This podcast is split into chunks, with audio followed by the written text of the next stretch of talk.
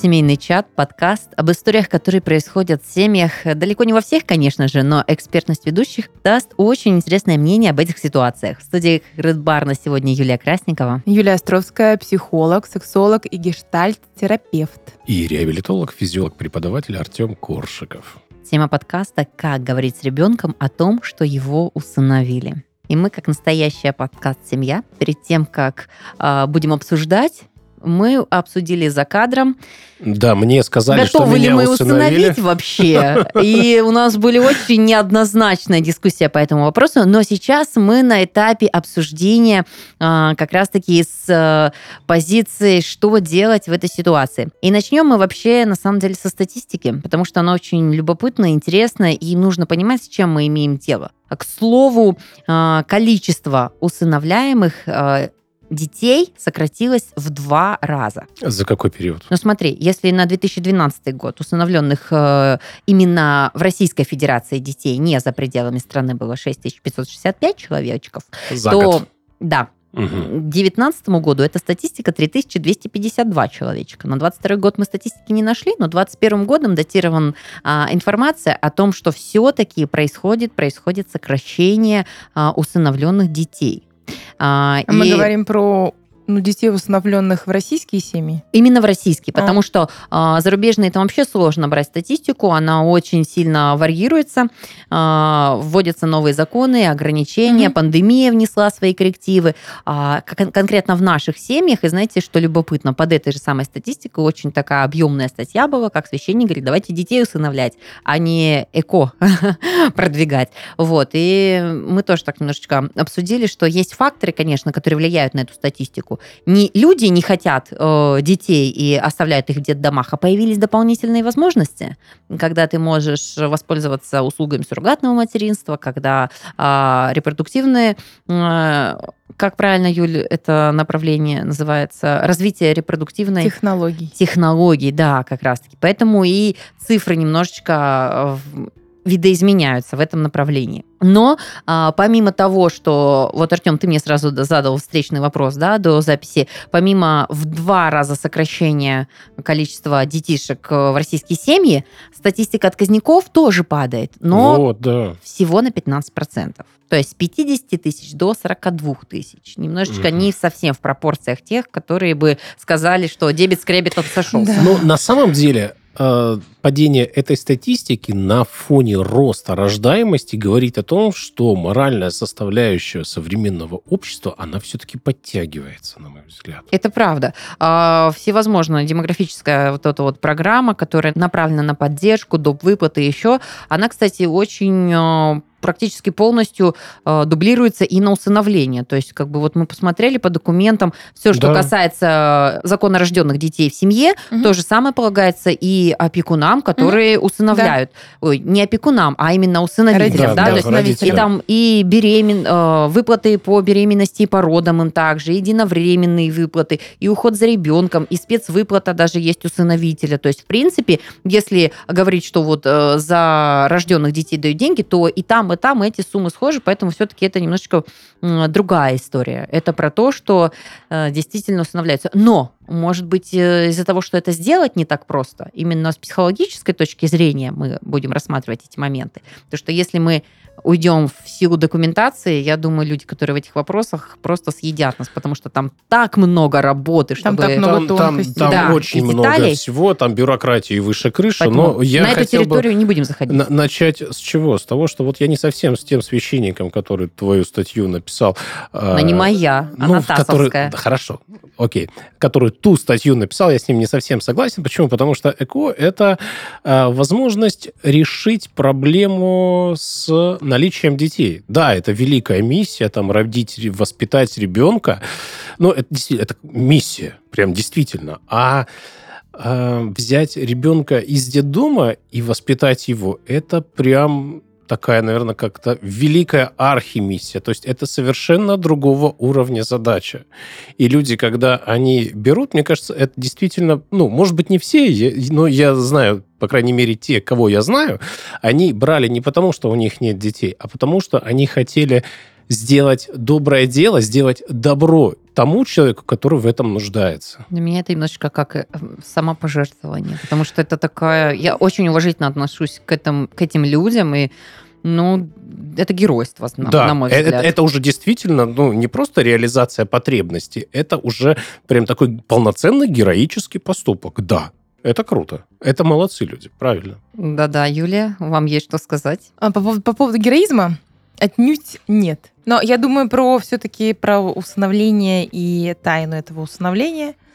Ведь на самом деле э, раньше ну, приветствовалась как раз-таки та история и та теория, что вообще-то скрывали да, детей максимально долго. И дети могли только уже в довольно взрослом возрасте как случайно узнавать, причем в довольно взрослом годам к 20, к 30, и в общем-то, были очень, было очень много Это ты разных про какой нюансов. период сейчас? Слушай, ну, э, в принципе, ну, если брать наш, да, какой-то такой советский период, то как будто бы в усыновлении было что-то такое, ну, как будто вот неловкое, это нельзя было афишировать, и как бы возник такой вопрос про тайну, да, усыновления. Есть такое понятие тайна усыновления, которые обязаны выдерживать все люди, которые они знают, ну, кроме родителей. Родители могут, э, ну, А в связи с чем? Есть корни этой теории, почему нужно скрывать?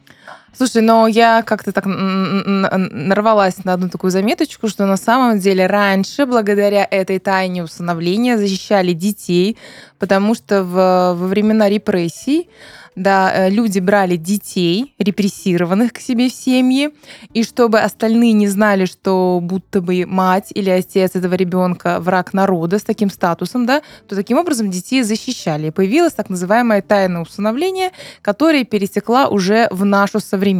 Но сегодняшние современные психологи, э, ну, представителем которых, да, я являюсь, они, мы, конечно, считаем, что эту тайну нельзя выдерживать. То есть ребенок должен знать свою историю. Ребенок должен знать вообще все, что с ним, все, что его касается. И то, что его установили, он, он должен знать, ну, сто процентов. А почему? Потому что, э, понимаешь, э, это очень сильно влияет вообще-то на его жизнь. Это создает какую-то идентичность, это создает базу такую личности. То есть у ребенка должна быть истинная история, во-первых, о своей жизни, на которую он будет опираться так всю жизнь. Первое. Второе. Все равно, когда мы говорим о тайне, вокруг тайны очень много такой, знаешь, эм, эмоциональный сгусток находится так или иначе, она будет, ну, как говорят да, терапевты семейные, звенеть, это будет таким ну, местом, которое когда-то да прорвется. И это будет, вот эта тайна, вообще любая, кстати, семейная тайна, не только это, это од- один из видов семейных тайн, она влияет на семью довольно сильным образом. И влияет на ребенка. И так или иначе, эта история когда-то прорвется. Вот мне по этой истории м, больше как вот созидатель ощущение, что иногда, мне кажется, ты чувствуешь в себе что-то не то. Может быть, Да. ты Да-да-да. какие-то предпосылки. Почему Ребенок меня это там будет тянет? обязательно чувствовать. Да. Да, да. Это же какая-то предрасположенность, это какая-то генетика, то есть которая тебе будет какие-то сигнальчики посылать, и ты такой, ну я в этой семье, а я как-то как будто бы не похож, и я чувствую себя лишним. И мне ощущение, что когда ты знаешь всю правду, и ты понимаешь, иногда просто легче понять и найти себя, что Конечно. Поможет тебе и выстроить и здесь доверительные отношения, да? А как все-таки объяснить, что он усыновлен? Если хочется, вот, э, вот ты родитель, который четко понимает, что ребенку нужно это знать, да, ну, а, и я сделаю отсылку, если мы все-таки озвучиваем тему, как поговорить с ребенком о том, что его усыновили, это ранний возраст, когда он не может не понять, не запомнить, не вспомнить, да, то есть когда подросток идет в семью, он достаточно уже Ну, да, с пониманием конечно, дела, кто, кто есть кто. А тут история, где ты можешь повлиять на это решение. И вот мы, допустим, да, хотим, чтобы этот ребенок знал. Так, Потому что мы о нем как- заботимся. Как, мы Вот должны, так. как мы должны объяснить это? Сказать одной легкой фразой невзначай. Ты приемный. Да ты как бы вообще здесь приемный типа, Тебя да? бросили, мы взяли. М-м, Мы подобрали. Да, ну, ну, блин, ну да, конечно же, так делать, ну, ни в коем случае нельзя. На самом деле, ну, я думаю, что, скорее всего, это будет так не единожды. Этот разговор состоится не единожды. И на сегодняшний день, да, исследователи выделяют два таких центральных возраста, вокруг которых можно говорить об этом. Ну, первый возраст — это возраст там 3-4 года, бли- ближе даже к 5. И второй такой предподростковый возраст. Но самое главное, самое главное организовать такой разговор уже до подросткового возраста. Потому что если это случится с подростком, когда он невзначай откуда-то узнал, все это наложится на его гормональный такой бум, на его персональный личностный бунт, и это будет довольно сложная история, где доверие можно уже не восстановить, к сожалению. Товарищ современный психолог, ну, я согласен, что в кризисный период вот добавлять еще каких-то проблем не стоит. А вот то, что вы там рассказывать будете ребенку, что он приемным, не нарушит какое-то взаимодействие родителя и ребенка? Доверие, оно будет вообще формироваться? То, что там потом, если он в 13 лет на фоне гормонального взрыва узнает, что он приемный, конечно, он и так там агрессивный, да, из-за этих всех гормонов, а тут вообще просто башню снесет. Ну, тут будет неправильно, я согласен. Ну, а когда вот в возрасте 4 лет ты говоришь ребенку, ну, ты приемный, ребенок нормально потом тебя будет воспринимать? Ну, Проблем не будет? как бы, ну, это же происходит не так. А как? А, не просто, знаешь, вот мы сели в лоб, в лоб, вот сели за столом и говорим, ты приемный. Это не происходит не так. Во-первых, для этого выбирается определенный, ну, какой-то уже должен быть уровень доверия. Угу. То есть родитель, который ну, с этим ребенком, даже если ему 4-5 лет, уже там года 3, ну как-то, наверное, вместе, если мы говорим о той необходимости, когда нужно говорить об усыновлении, об усыновленности, скажем так. То есть уже у них выстроены отношения, какая-то база этих отношений есть. И э, этот разговор, он, он супер непростой он супер непростой ни для одной стороны. Вот то, что это пройдет как-то легко и просто, об этом можно, в принципе, забыть. Это сама тема сложная, история непростая, ситуация непростая, и разговор об этом будет сложный. И он может быть, правда, болезненный. И это в этом смысле нормально. Ну и опять-таки, при, при той базе, которая уже сформировалась к этому возрасту, опять-таки, любовь, да, и взаимоотношения все победит, могу я сказать. В принципе, и в этом месте так будет работать. Но еще можно э, взять на заметку такой возраст почемучки, да, это возраст, опять-таки, почему говорю про 5 лет? 5-6 лет, когда вообще ребенок начинает э, интересоваться, откуда я появился на свет, в общем-то. И это тоже может быть такой естественный интерес ребенка про эту тему, может стать платформой, о том, как поговорить с ним о том, что он усыновлен. Ну, я могу сказать, даже мой сын, как раз-таки возраст почемучки, а, не помню на каком фоне, может быть, какая-то новость, может быть, э, какие-то истории про то, что есть у кого-то только папа, есть у кого-то только мама, есть детишки без родителей, но мой ребенок тоже интересовался, а что значит, э, когда мы затронули тему детских домов, как так получается, да, куда эти дети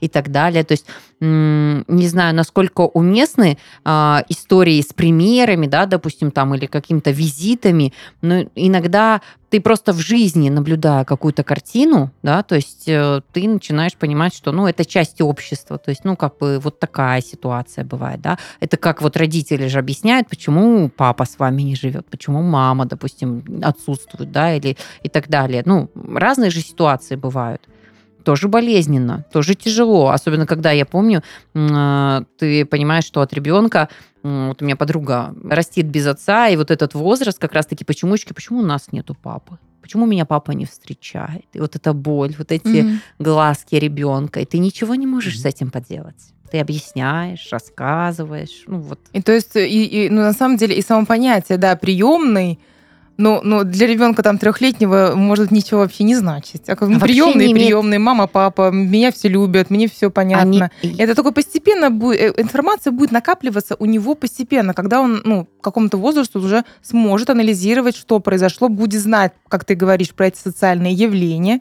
он будет в них посвящен.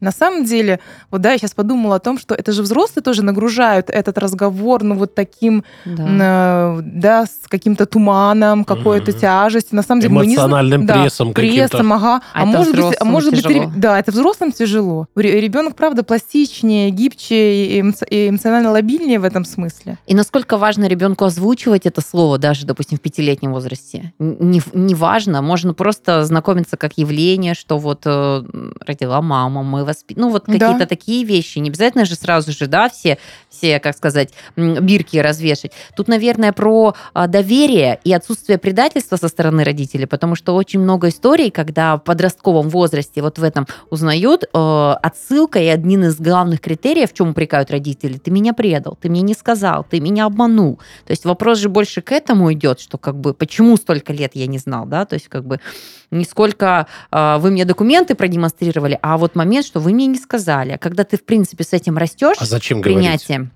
Просто вот ты говоришь, вы мне не сказали. Ну, а я и не видел смысла. Я видел смысл Вот в этом-то- тебя воспитывать, А ребенок- любить, поддерживать, а заботиться. ребенок тебе скажет, а почему ты решил за меня? Ну, потому что в тот момент ты не был, не, не был готов принимать решение, поэтому я принял почему решение ты за решил, тебя. что я был не готов принимать? Ну, я Потому был что тебе готов. было 7 месяцев.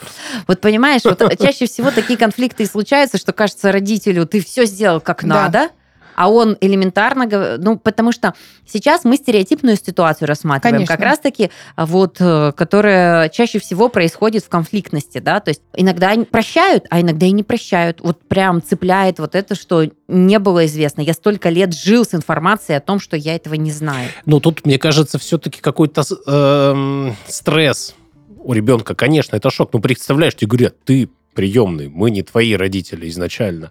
Но если в отношениях царила любовь, взаимопонимание и доверие, да, ребенок прострессует, может быть, где-то даже это будет критически, но, тем не менее, он поймет, что да, у него была любовь, пусть не от его биологических родителей, но от людей, которые о нем заботились, которые о нем переживали, которые ему помогали. И вот эти вот факторы все-таки, мне кажется, они должны Иногда не перевесить. перевешивают, иногда нет. Иногда это настолько... Мы же, опять же, говорим э, о образно, да, то есть, а это может быть ребенок, который принципиален, ну, по своему характеру, складу ума, еще каким-то вещам. То есть, ну, для него это будет важный фактор. Кто-то типа, окей, да, конечно, вы сделали большую работу, спасибо вам, да, а кто-то скажет, а вот нет, это было не так.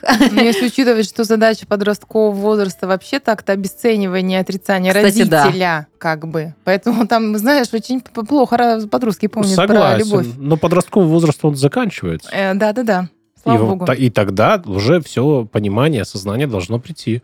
Значит, соответственно, вывод просто надо перетерпеть как-то. Но нет, э, я, я, я бы сделала другой вывод. Надо все-таки позаботиться о своем ребенке и рассказать ему его Когда это историю. можно сделать мягко. Когда это можно сделать мягко и постепенно так да, накручивать эту нитку на катушку Ну, окей, просто... его жизни. Я ни, ни в коем случае не буду спорить, и компетенции у меня нет спорить с современными психологами. Просто мне всегда казалось, что ребенок должен быть уже готов к этому. Потому что, ну, действительно, это важная какая-то информация, и ребенок в три года не обладает той психикой, которая сможет правильно это переварить и усвоить. И эту информацию нужно человеку давать тогда, когда он уже, ну, действительно устойчив психологически, он понимает, он осознан, и вот тогда действительно он сможет правильно Ну, к знаешь, этому 5-6 отнестись. лет это очень как раз-таки уже подходящий возраст. Ты, наверное, мало ведешь э, бесед по вечерам с пятилетними детьми. Со своими родными, уточню. Важный момент. Нет, ну по-честному, это очень Да, здорово. честно, маловато, да. 5-6 лет, вот мы вот пережили этот момент. Мне кажется, обсуждено не, не то, что, я не знаю, что мы еще не успели поговорить за этот период, но это все. Если в 6 лет ты, тебе уже какие-то упреки и претензии, понимаешь, прилетают, и ты такой держишь ухо востро, потому что аргументируй, давай разберемся, еще что-то. И иногда ты прям делаешь паузу. Я, несмотря на легкость в импровизации, я понимаю, что иногда мне даже надо подумать, чем апеллировать ребенку, потому что, ну, это очень достойный соперник э, в каких-то дискуссиях, что касается, допустим, одной из последних историй с пчелы и осы. Поэтому, знаете, это тоже нужно все очень жестко. А что за история про пчелы и ос? Ну, там все просто. У нас была дискуссия, что пчелы кусают один раз и умирают, а осы пять раз жалят и умирают. И был момент, тут э, был еще замешан отец, который почему-то как-то это произнес, и ребенок адаптирован, и пока мы не пересмотрели документалку, мы не могли выйти к общему знаменателю. И я была злостным просто предателем и вруном, Поэтому это все очень непросто и достаточно серьезно в этом возрасте. Я склоняюсь к Юлиному мнению, что к этому явлению нужно быть готовым, что оно имеет место быть. Чаще всего весь этот шок и весь этот стресс происходит, когда для тебя открывают, э, что Земля плоская. Но когда ты знаешь эту гипотезу, теорию, ты как бы, ну ок, а я вот такие еще вещи знаю, а вот такое понимаю. И подобные явления просто надо проговаривать. Если мой ребенок знает о доме малютки и детском доме просто из разряда, ну, было интересно, мы разобрались, то ребята, которые имеют неотъемлемую, ну вот вообще это часть их жизни, да, то есть это вообще их история, но тоже должны быть знакомы с этим явлением, а может быть даже чуть поподробнее на примере других ребят, на примере, что это часть жизни. А, то есть по мне близка позиция, что ну, вот мы очень э, подробно говорили как раз-таки про сексуальное воспитание. Если ты говоришь, что это нормально, это бывает, это еще что-то, и ребенок такой, да, это нормально, угу. это бывает. А да, когда да, ты такой, так же. Да, когда это стресс, и это просто как вот гром среди ясного неба, тут непонятно, как он среагирует.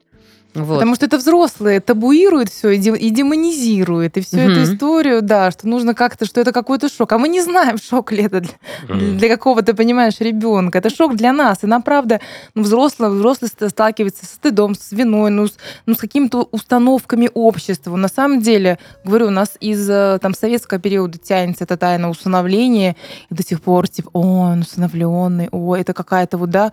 А посмотрите, вот, как, вот это как задорно кричатся фразы. Я просто преподаю в школе, и как задорно кричатся фразы в просто вообще «да ты приемный», и все ха-ха-ха, и приемный, которого назвали. Да. Это просто э, фраза в никуда, то есть для детей она настолько легка, как бы никто никого не хочет обидеть, это типа, ну вот, я приемный. Дети сами так говорят иногда, то есть оно не в смысле, для них Не, не будучи приемным? Не, не будучи приемным. Mm. То есть просто вообще эти явления, это, знаете, и как из разряда похороны, например, что нельзя детей на похороны, это страшно, это опасно.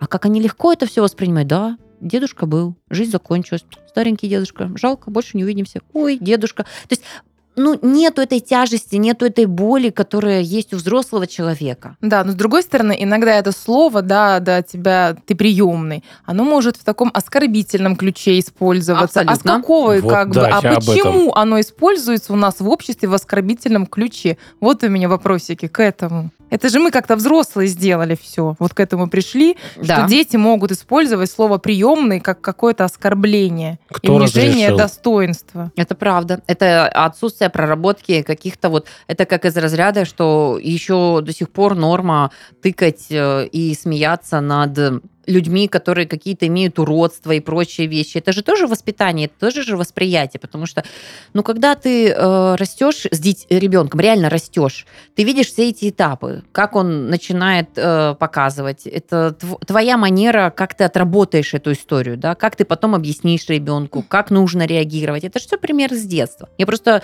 помню, такая замечательная книжка педагогическая была, как вот вообще гулять на детских площадках. Для меня это было стрессово, очень серьезно. И это наш, в нашу тему, поэтому я сделаю момент. А, ты садишься в песочницу, и начинаешь с ребенком, вот когда он прям маленький, там полтора годика, да, и, допустим, если кто-то его обижает, отбирает, ты просто садишься и говоришь, «Э, вот тебе, если это не нравится, допустим, надо сказать так, если то-то, то-то, то есть ты прививаешь эту модель поведения. Это вот к вопросу, что ко всему прививаешь модель поведения, он же считывает, как ты реагируешь. Потому что в кулуарах прекрасно мы слышим, как э, а, те же родители могут сказать, ну, понятно, что с него взять, он же из приемной семьи, да, то есть, ну, это родитель сказал, а ребенок считал эту информацию, отсюда идет уже и посыл именно этого слова приемный.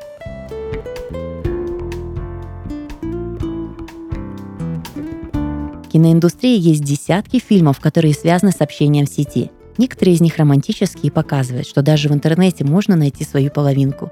Другие же относятся к фильмам ужасов и боевиков. Во-вторых, мы можем наблюдать ситуации, в которые попадают главные герои при неправильном общении в интернете. Пишут гадкие комментарии, общаются с незнакомцами, как с друзьями, отвечают на сообщения со взломанных страниц своих друзей. И мы призываем всегда помнить о сетевом этикете, потому что помнить о культуре общения важно не только при личной встрече, но и при общении в мессенджерах и на почте. Есть основные правила сетевого общения. Первое. Постарайтесь не привлекать внимание к своей страничке за счет эпатажа.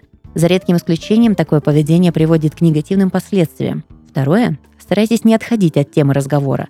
Будьте бдительны и постарайтесь отследить, если ваш собеседник меняет тему, не может поддержать разговор и пытается выяснить ваши персональные данные. Третье. Явный троллинг и оскорбление лучше оставить без ответа. А еще лучше блокировать такого собеседника или отправить жалобу на комментарий или запись, которая содержит, например, призывы к травле. И четвертое. Не участвуйте в кибербуллинге. Это опасно как для жертвы, так и для агрессора. Помните об этих простых правилах, а еще научите его своего ребенка, чтобы не допустить возможных проблем. Если вы беспокоитесь за безопасность вашего ребенка или другого члена семьи в интернете, существует приложение, которое поможет отследить подозрительные переписки. В приложении AllTracker есть такая функция. Но мы, конечно, рекомендуем заранее обговорить и попросить одобрения со стороны человека сообщения, которого вы будете читать. Спонсор этого сезона AllTracker – это приложение по мониторингу устройств AllTracker Family, которое направлено на предотвращение разного рода угроз и сохранение безопасности всей семьи. У приложения есть три уровня доступа к устройству – бесплатный, базовый, продвинутый и про уровень. Так, на бесплатном уровне вам будет доступна общая информация о подконтрольном устройстве, геолокация, запись звонков и информация о физической активности хозяина девайса – при желании можно подключить и дополнительные функции, например, данные об установленных приложениях, история уведомлений или трансляции с экрана устройства, чтобы вовремя отследить, что происходит с любым членом вашей семьи. А еще AllTracker выпустил отдельное приложение для iPhone и Android устройств – AllTracker видеонаблюдение. Его можно использовать в качестве видеоняни или для наблюдения за домом в целях безопасности. Мы призываем к грамотному использованию данного приложения и исключению вторжения в личную жизнь. Ссылки в описании.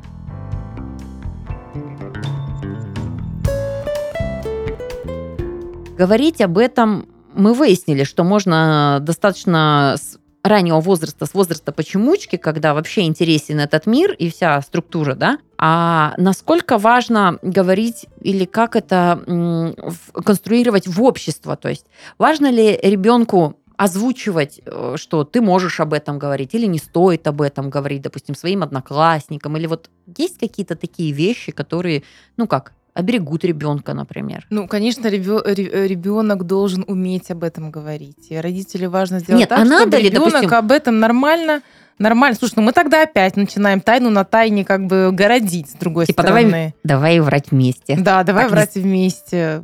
Для чего? Для того, чтобы, ну, опять э, мы сейчас говорим о том, да, про наше общество, для того, чтобы все это под, ну, поддерживалось. Угу. Нет, я так против какой-то такой специальной таинственности. Может быть, даже не знаю, Артем, помоги а мне. А готово вот ли общество? Считаешь? Общество? Да. Я вот представляю ну, это. Я думаю, что нет, не, не в достаточной степени. Я представляю вот класс первоклашек, семилетних, которые многое что понимают, но вообще еще ни о чем не догадываются, да, то есть как нужно, что важно, что ранит, что не ранит. Вообще какой-то непростой период жизни каждого человека, школьный период. И вот тут важно ли предостеречь ребенка или, или вот как здесь быть, чтобы честным быть и избежать каких-то моментов. Готово или не готово общество, сложно говорить. Мы формируем это общество. Наше сознание формирует сознание этого общества. И то, как мы... Ну, если действительно ребенок в 7 лет приходит в первый класс, и он спокойно может сказать, что, ну, там, я не знаю, я приемный, там, я китаец, или еще что, да, как там, что могут высмеивать дети. Он спокойно на это реагирует. То есть его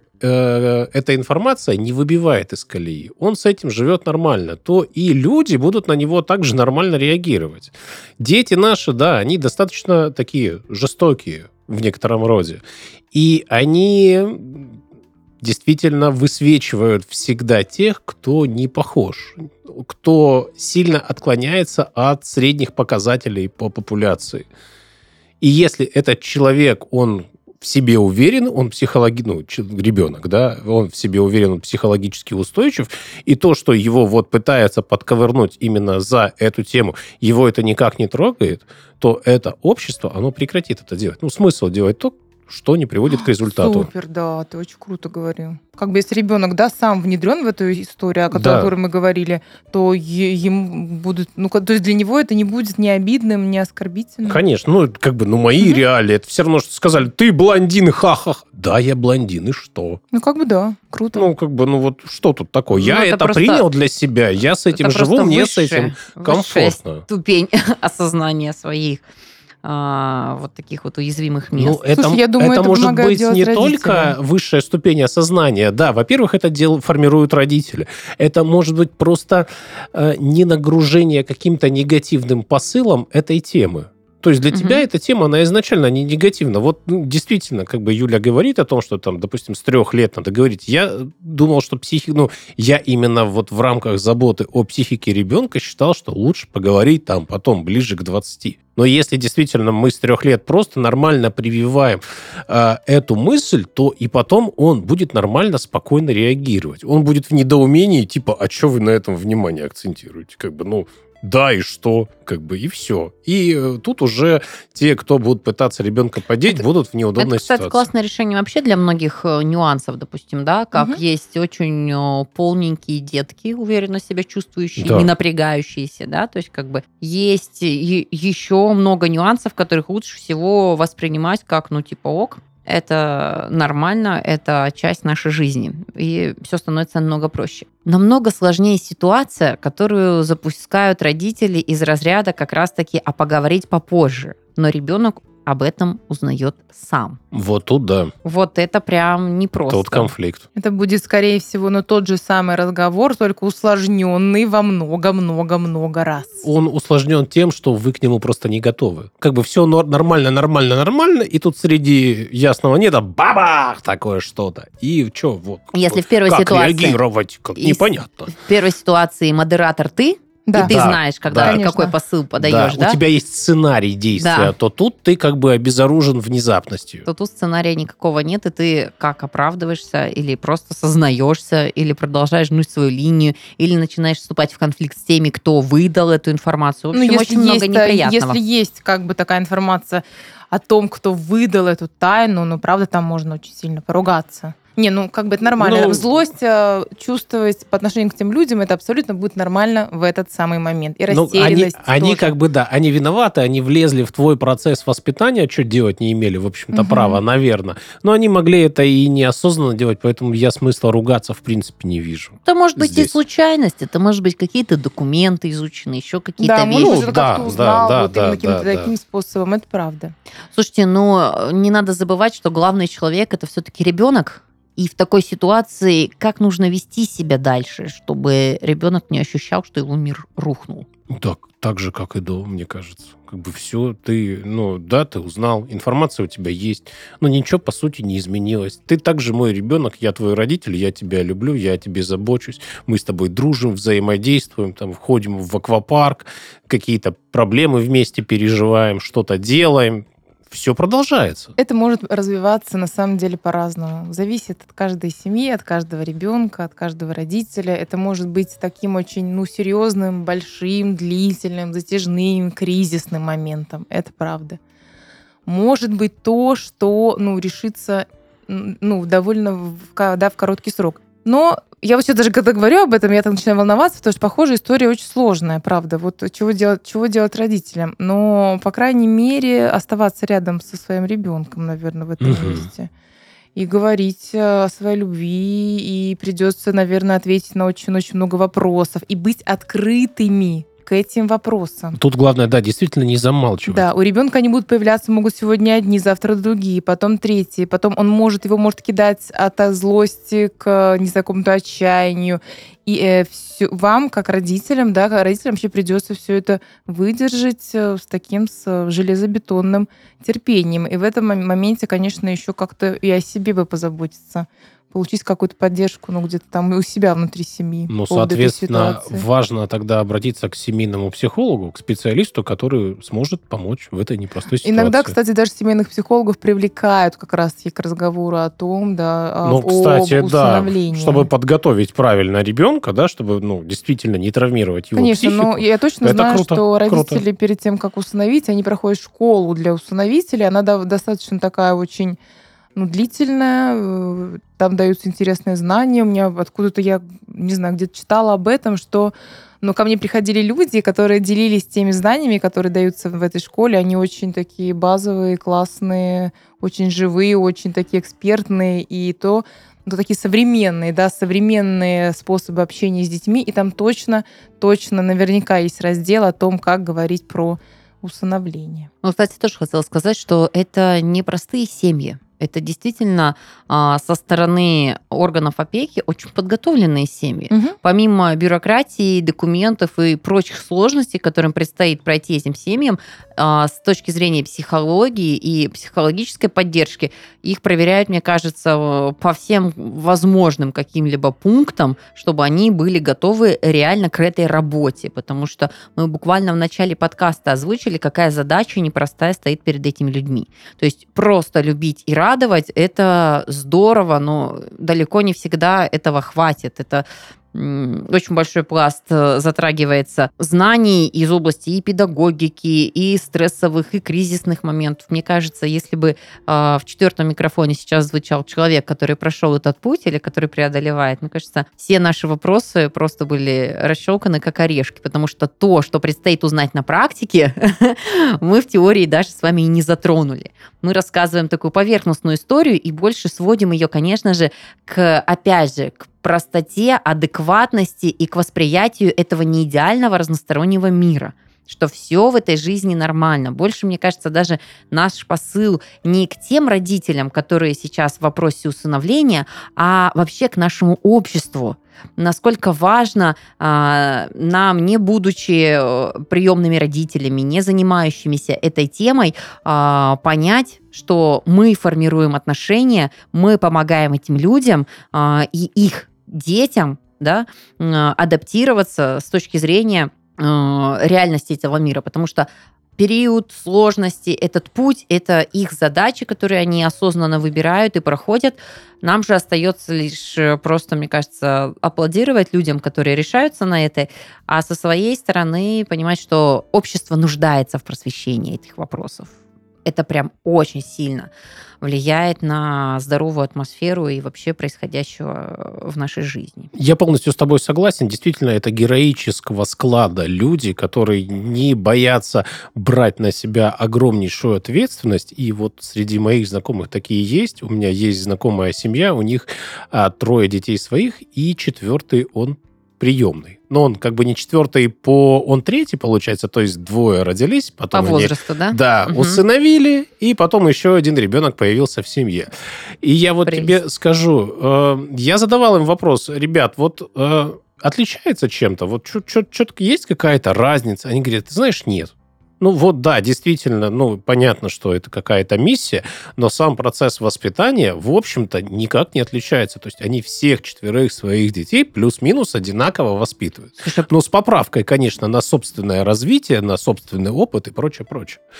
а почему? Почему они ус- решили усыновить? Ну вот, хотелось людям какую-то такую миссию выполнить. Миссия, Действительно, конечно, конечно, сверхмиссия, я бы даже сказал. То есть это, знаешь, вот действительно какой-то свой вклад внести в развитие человечности даже. Ну, потому что это не та история, когда у тебя нет детей, и ты решил усыновить. Нет, нет, когда, да. совсем нет. Им причем говорили, в открытую говорили, ребят, ну вы же можете еще сами родить. Они говорят, да, мы можем еще сами родить, мы обязательно это сделаем, да, но вот мы хотим еще и вот так. И это на самом деле очень круто, это очень правильно. Слушайте, это прям интересно. А, к вопросу о том, говорить с ребенком и что, что его усыновили, знаете, у меня есть момент вообще только к первой фразе, которую стоит оставить, и будет решено, мне кажется, все задачи. Просто говорить с ребенком. Говорить Да. с ребенком обо Да, всем. Да, да.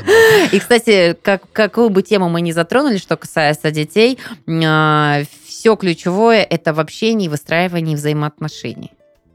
Да. Решается кризис, когда у вас есть отношения, да? Волшебство вообще, как бы, да? Ну, как бы, но нет.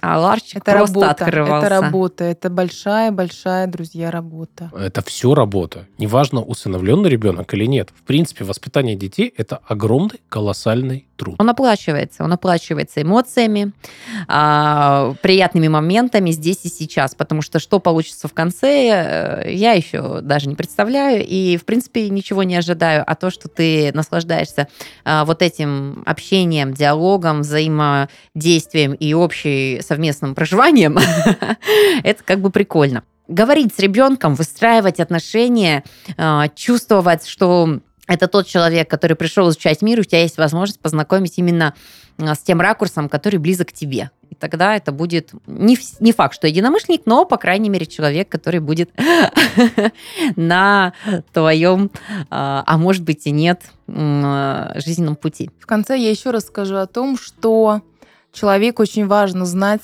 свою историю. Ему просто с ней жить ему с ней жить, ему выстраивать какие-то свои отношения во взрослом возрасте. А история — это то, на что мы опираемся. Это такая база. То есть откуда я, кто я — это база, которая называется «моя идентичность». Поэтому говорить о том, что ребенка установили с ним, это обязательно. И вообще говорить, правда, Юля, с ребенком это обязательно. Слушайте, ну, это такая, мне кажется, просто истина. Я очень хочу сказать про любовь, я прям держусь из последних сил. Не держись. Да. Но ты оставляешь это Артему, Конечно, да? все, я делегирую уже второй выпуск. А я на самом деле начну не с любви, начну заканчивать не с любви, а я начну с того, что я бы не хотел немножечко драматизировать и сгущать краски в процессе воспитания приемных детей. Все-таки, ну, действительно, это а, не, не намного сложнее, чем воспитывать собственных детей. Это раз. Во-вторых, это, ну, действительно великая миссия, и вы тут себя будете чувствовать прям сверхлюдьми, реализующие что-то, помогающие кому-то, кто нуждается в этом. Это как минимум два. Ну и в-третьих, действительно, это любовь. Это про еще одна возможность проявить свою любовь, стать лучше и помочь стать лучше какому-то человеку. Поэтому любите себя, любите не только своих детей, наслаждайтесь этой жизнью. Всего вам самого доброго. С вами был подкаст «Семейный чат». Всем пока. Пока.